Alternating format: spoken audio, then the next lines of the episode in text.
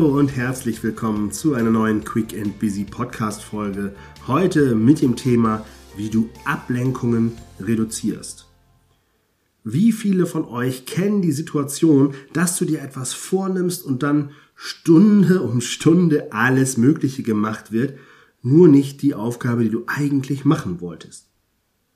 Ich teile mit dir jetzt einen Schlüssel, wie du diese Gefahr zukünftig spürbar reduzieren kannst. Und ich gebe dir jetzt ein ganz typisches Setting aus meinem Leben, wobei ich muss sagen, es gibt sogar hunderte davon. Aber ein typisches Setting bei mir ist, dass ich für dich Podcast-Folgen aufnehmen möchte. Und da musst du dir das vorstellen, ich sitze dann am Schreibtisch und dann fällt mir erstmal ein, ich brauche noch einen Kaffee. Dann gehe ich in die Küche, wenn ich es zu Hause aufnehme oder in meinem Büro zur Kaffeemaschine, dann mache ich den Kaffee und dann sehe ich, dass der Vorrat an Kaffee zu Ende geht. Und dann denke ich, naja gut, vielleicht kannst du noch ein Schnäppchen schlagen. Also guck mal kurz in die Prospekte, ob das da noch Angebote gibt.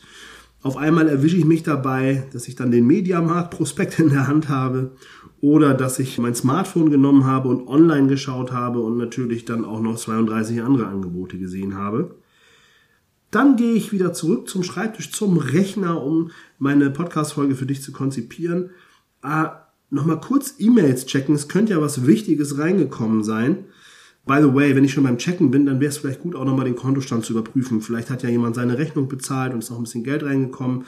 Dann kann ich es natürlich auch gleich kurz noch im Buchhaltungstool vermerken und dann starte ich das Buchhaltungstool. Oh, es gibt ein Update des Programms. Warte mal ganz kurz. Da muss ich natürlich kurz nochmal das Update machen. Was gibt's denn eigentlich für Neuerungen in diesem Update? Ich lese mich da mal kurz rein.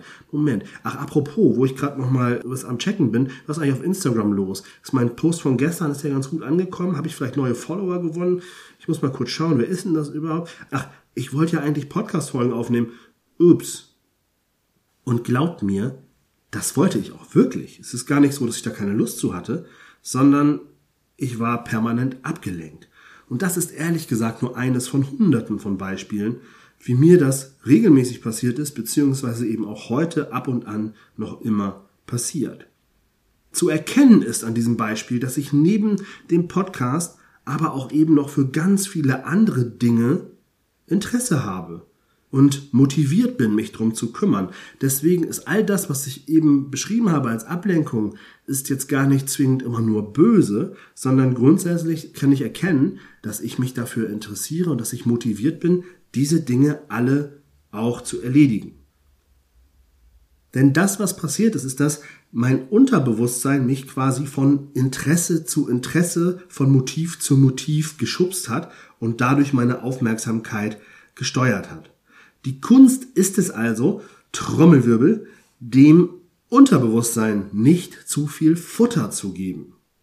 Meine Motivation steuert meine Aufmerksamkeit und sobald ich etwas sehe oder höre, was meine Motive ansteuert, bin ich natürlich motiviert, mich um das zu kümmern, was ich da gerade sehe. Das heißt im Klartext, wenn es also viele Auslöser in mein Sichtfeld geschafft haben, ist die Ablenkung von der eigentlichen Sache vorprogrammiert.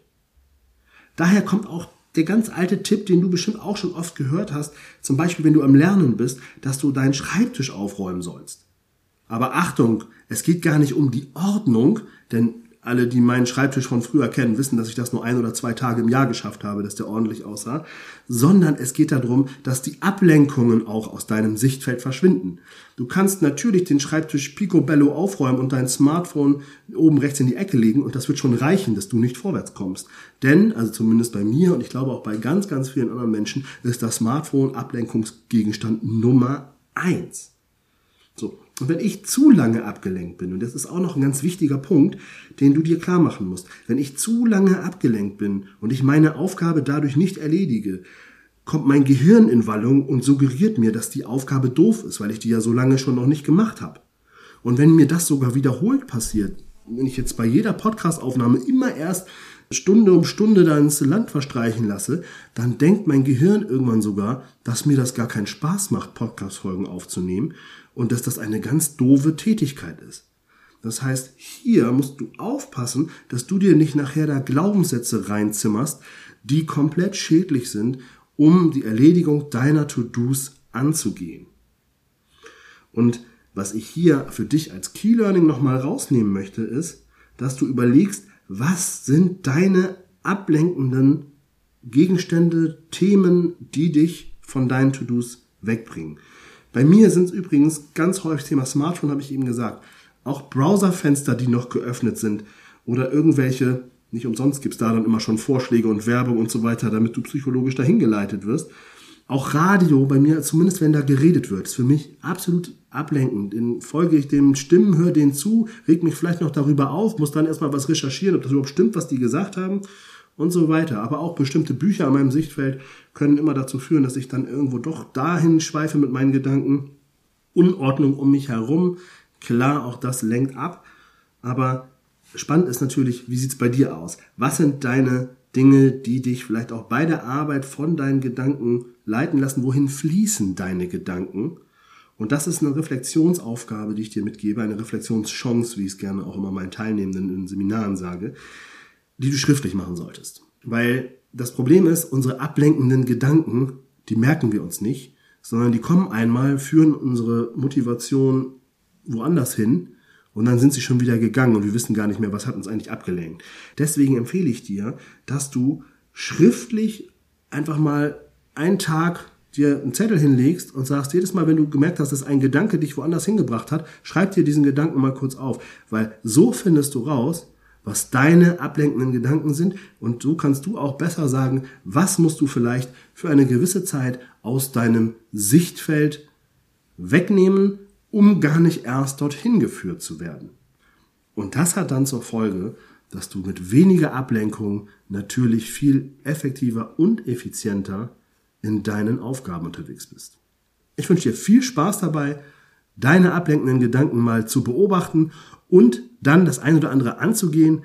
Ich erinnere dich gerne nochmal daran, es geht nicht darum, dass du nie wieder abgelenkt sein darfst, um Gottes Willen, aber auch hier wieder x plus 1, wenn du in ein oder zwei von zehn Fällen das schaffst, deine Ablenkung zu reduzieren, hast du schon Meilensteine erreicht. Ich freue mich, wenn du nächste Woche wieder einschaltest. Bis dahin wünsche ich dir alles Liebe, dein René.